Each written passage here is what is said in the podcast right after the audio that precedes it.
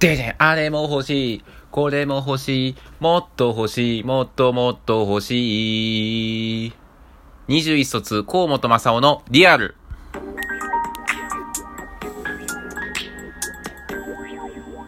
こんにちは、こんばんは。おはようございます。皆様の21卒、正夫でございます。まあ、昔からですね、お笑いがすごく好きでして、で、一番ね、前も話したから一番最初に好きになった芸人っていうのが、ナイナイの岡村さんだったんですよ。ずっと岡村さんのことが子供の頃から好きで、あの、まあ、特にね、めっちゃイケだったりとか、グルナイだったりとかをずっと見てね、育ちましたから。まあ、本当に岡村さんのことが好きで、まあ、ラジオもね、それこそ、ナインティナインのオールナイトニッポン、今も、生まれる前からね、始まって、今も放送してるというね、この、自分がね、受験生の時も聞きましたし、大学生の時も聞いて、社会人になってからも聞いている、そんなね、すごい番組をやってる岡村さんですけど、まあ、そっからね、いろんな人が好きになっていって、例えば、他にもね、まあ、トンネルズさんだったりとか、もうずっと僕の憧れですよ、トンネルズは。あの、高さんものりさんもね、すごく多彩ですし、面白いですし、歌も上手いし、ね、いろん、た、なん、こんなにね、それこそ生まれる前、なな、うち、僕の親がね、生まれた時ぐらいからずっとね、この、あの、活躍し続けている、もう本当にすごい人たちなんですけど、まあね、そんなお二人、そのね、二組をね、尊敬してるのはね、まあ、タモリさんですよね。まあ、トンネルズはね、あの、これ、よく、二あの、タカさんがよく話してるんですけど、あの、タモリさんに見出されて、タモリさん、なんか、お笑いスター誕生っていう番組があって、そこで、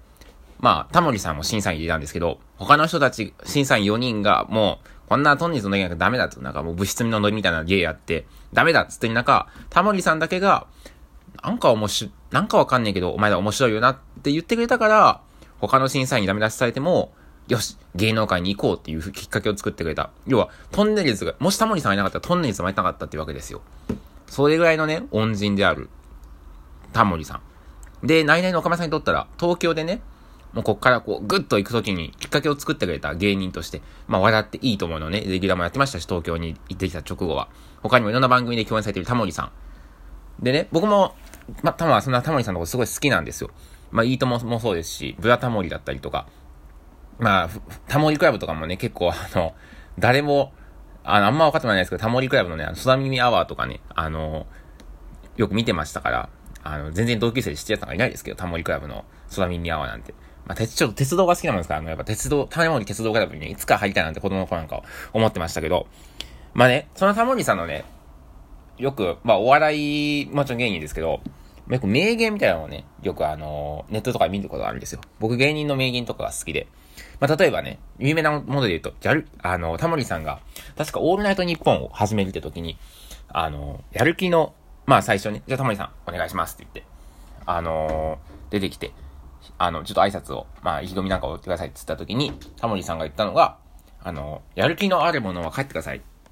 やる気のある人は、あの、いりません。帰ってくださいって言ったらしいんですよ。あ、これどういう意味なんだろうと思って、俺もすっげえやる気あります。め、もうめちゃめちゃこのタモリのオールナイトニッポンっていうのめちゃめちゃ有名にしたいんです、みたいな。やる気のある熱いやつは、だいたい空回りするから、ほどほどがいいんだっていう意味らしいんですよ。あ、すげえな、この名言って思ったんですよ。俺初めて聞いた時に。大人になって、なんか最初はね、やる気あった方がいいんじゃないかなって。僕なんか真面目ですから、なんか真面目な方がいいんじゃないの？そんなやる気なくて大丈夫なのかなって思ったりもしたんですけど、まあなんかそのね、意図を聞いた時に、あ、すげえな、あ、そういうことかって思ったんですよね。あとはね、まあ僕ね、子供の頃に救われた名言があって、そのタモリさんをね、好きになるきっかけでもある名言であるんですけど、あの友達はいらないっていう、万物の無駄であるっていう風に言ってたんですよ。で、最初ね、学校で言ったらさ、友達を作ってください。友達、二人組を作ってくださいなんて言葉僕すごく、すごく苦手だったんですよ。もうすっごい嫌いで。でもその中ね、もうだから友達で、なんか無理やりでも、まあ、なんかその、二人組のペアを作る保険のために作っといた方がいいのかななんていう思って、そんな風にね考えた時期もあったんですよ。本来そんなものじゃないのに。でもその時にね、タモリさんが、友達なんかいらないんだと。あの、万物の無駄なんだから、あの、だと。友達という枠の中で活動してしまうと、そこから、それ以上のものにならない。要は、その、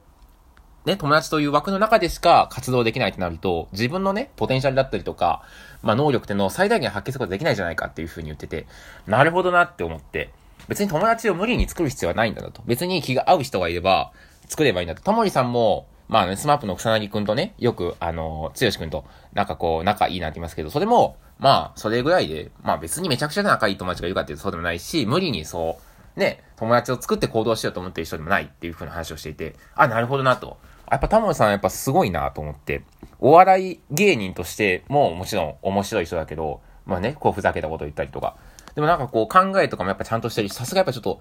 ね、やっぱ学歴が高いだけあってすごいなというふうに思ってたんですけど、まあ唯一僕がね、タモさんの名言で、いや、そうなのかなって思うことが一個あって、今もちょっと思うことがあって、あの、夢なんかいらないっていう話を、よくタモリさんすするんですよ。夢なんか持ってたってしょうがないっていう話を、なんかよくしてて、あのー、で、これはね、僕もね、まあ、タモリ、タモリストですよ、言ったタモリスト。タモリストの私からしてもね、ええー、そうなのかなと思ったりもするんですよ。まあ、今特にね、そうやって、まあ、塾校として、進路のね、指導する立場にある人間としては、ええー、いらんのかなって思ったりすることが多い名言ではあるんですよね。なんか、こう最近ね、4月に入って、自分が担当する、まあ、人たちが、まあ、卒業と入学を、があって、まあ、要は入れ替わったわけですよ。自分の担当っていうのが。で、そうするとね、なんかこう、もう間もなく受験をするっていう人とか、もうそろそろ志望校決めなきゃいけないよって子たちでさえ、志望校がないと。あのー、志望校がない。興味がわからない。えー、興味あるある学部わからない。とりあえず理系入ったみたいなやつがうじゃうじゃ入ってきて、おい、どうすりゃいいんだっていう風になってるんですよ。で、夢ね、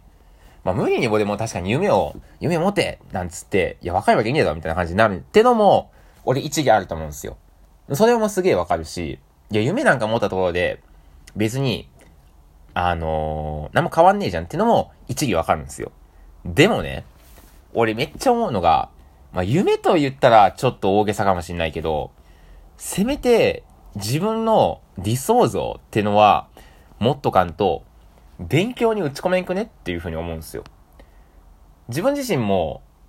まあ夢とまでは言っちゃあれですけど、まあ教育系か、まあメディア系まあ、ラジオ好きでしたから、ラジオもテレビも。ただメディアにちょっと関わる仕事か、それかまあ教育に関わる仕事ができたらいいなと思って、まあ、だったら別に、でもそうするとね、まあどっちかになるってなったら、専門性のある、例えばメディア学部だったりとか、その、とか、まあ、教育学部に行ってしまうと、もうそれしかなれなくななっちゃうから、まあ、だったらどっちでも行けそうな道に行っとこうと、文系学部でとりあえず。っていう風に決めたりはしたんですよ。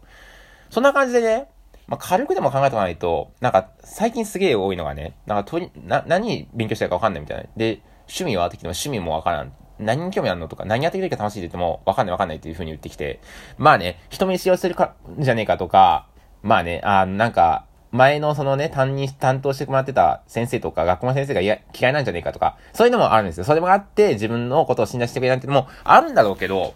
マジで本当にねえんだったら、やべえなと思ってきて。だって勉強しねえじゃん、そんなの。って思ったりするんですよ。まあ、現にそんなしてないんだけど。なんかね、いや、わかるんですけど、やっぱ偏差値がある程度ちょっと高い学校の子だったりとか、まあ、勉強にすごく打ち込めに行こうって、やっぱなんか目標があるんですよね。これになりたい。看護師になりたい。薬剤師になりたい。理系だったら。まあ、文系でもさ、まあ、例えばいい家に住みてえなとか、あのー、お金持ちになりたい。そんなのもでもいいと思うんですけどね。金持ちになろうと思ったら、じゃあ、じゃあもう、偏差値高い学校行って、一流企業入って、大企業入って、出世してっていうのが見えるじゃないですか。なんかその欲もねえんだと思って。で、多分ね、ある程度多分、自分がね、のね、働く塾に来てくれてってことは、ある程度多分、親は金あると思うんですよね。ある程度は。なかったらだって普通来ねえし、もっと安い個別人とか行くからね。で、そう考えたら、本当にねえのかもし、え、でも、今までそうやってね、ある程度、その、給料の高い層にいるのに、ないって何なんだろうと思って、ま、マジでわかんなかったりするんですよ。まあ、一つ俺が考える原因としては、まあそうやって希望が持てないってもあるんだろうけど、まあ、多分スマホ見すぎなんだろうなとは思ったりはするんですよね。そのね、スマホで見れる情報って自分が興味ある情報しか見れないですから、結局ね、あの、時間を潰すようなものだったりとか、暇潰しになるようなもの、特に何の、ね、世界も広がらないような動画ばっか見ちゃってると、やっぱそうやってなくなっちゃうのかなと。で、そういうのをね、見てると、当然、勉強時間も減ってきますし、まあ、自分もね、言うてそういう時期もあったけど、やっぱりそっから変えていかないか、なんか変えていこう、なんかこう自分のね、道を切り開いていこうっていう気持ちがないと、やっぱきちいですよね。結局やっぱ最後は自分だと思うし、学校の先生がどんだけ勉強しろとかね、親とかね、塾の先生がどんだけ勉強しろ、どんだけ勉強しろって言ったって、結局やっぱ最後は自分ですから、うーん。まあ難しいところはあるんだろうけどさ、まあね、前回の話、時も話しましたよ。自分の信念を持って、目がマジな大人に会ってほしいっていう。これは、本当に自分もね、そういう大人に会わなきゃなって思うし、まだ会えてない自分からしたら。で、それ、かつ、自分も、やっぱそうやって信念持って、どんどんどんどん突き進んでいきたい。まあね、自分がそうやって、教え子に言うぐらいですから、自分もそうしないと伝わらないですよ。マジにならないと。まあ、なんかこう、そういう大人に早く会わないと、そして夢持たないと、やっぱり目標ってないと思うんですよね。まあ、タモさんは、もともとね、赤塚、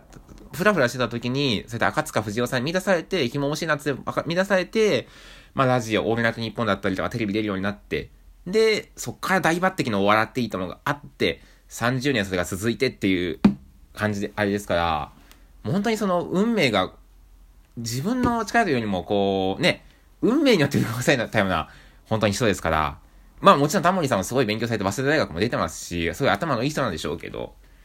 でもなんかこう、タモリさんみたいにいろんなことに興味持つっていうのも、なんかこう一つね、振動というか、自分の勉強のモチベーションだったりとか、ね、するきっかけになるのかなと思いますけど、そうでもないってなるとやっぱり難しいんだろうな。まずはちょっとスマホをね、だったりとか、自分の住んでる世界からちょっとね、一歩出し踏み出してみてるのが大事なんじゃないかなって思った次第です。なんかこう、自分もな、伝えられるといいな。今日はここまで。Thank you for listening.